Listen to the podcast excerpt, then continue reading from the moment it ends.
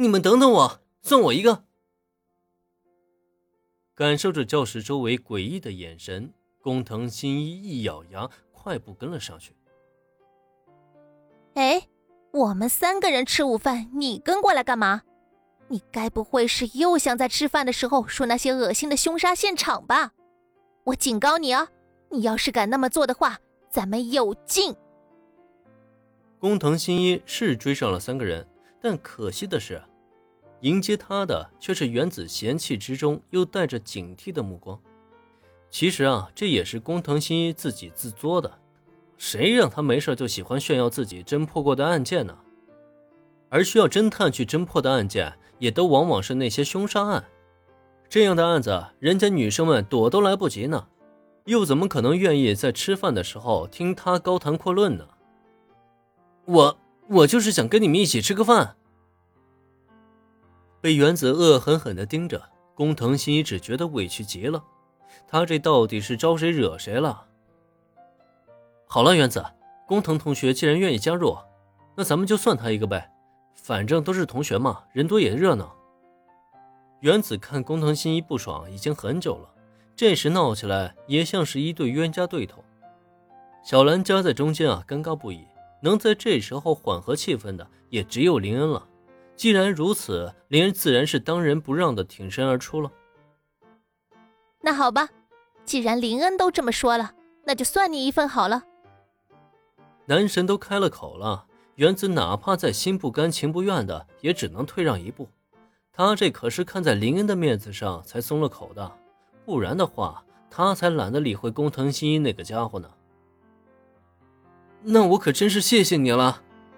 对于眼前这一幕。工藤新一只觉得哭笑不得，他工藤新一什么时候被这么嫌弃过呀？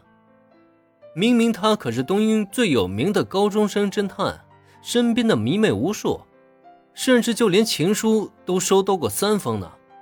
可结果倒好，他竟然被人家施舍着才能加入这场午餐的小聚。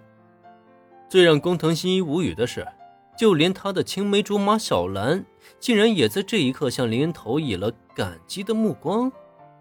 这闹的都是什么事儿啊？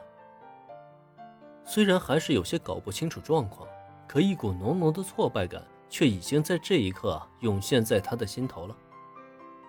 可怜的工藤新一啊，虽然勉强被接受加入三人午餐了，但很遗憾，享受不到小兰便当的他，还是得去食堂抢购面包和牛奶。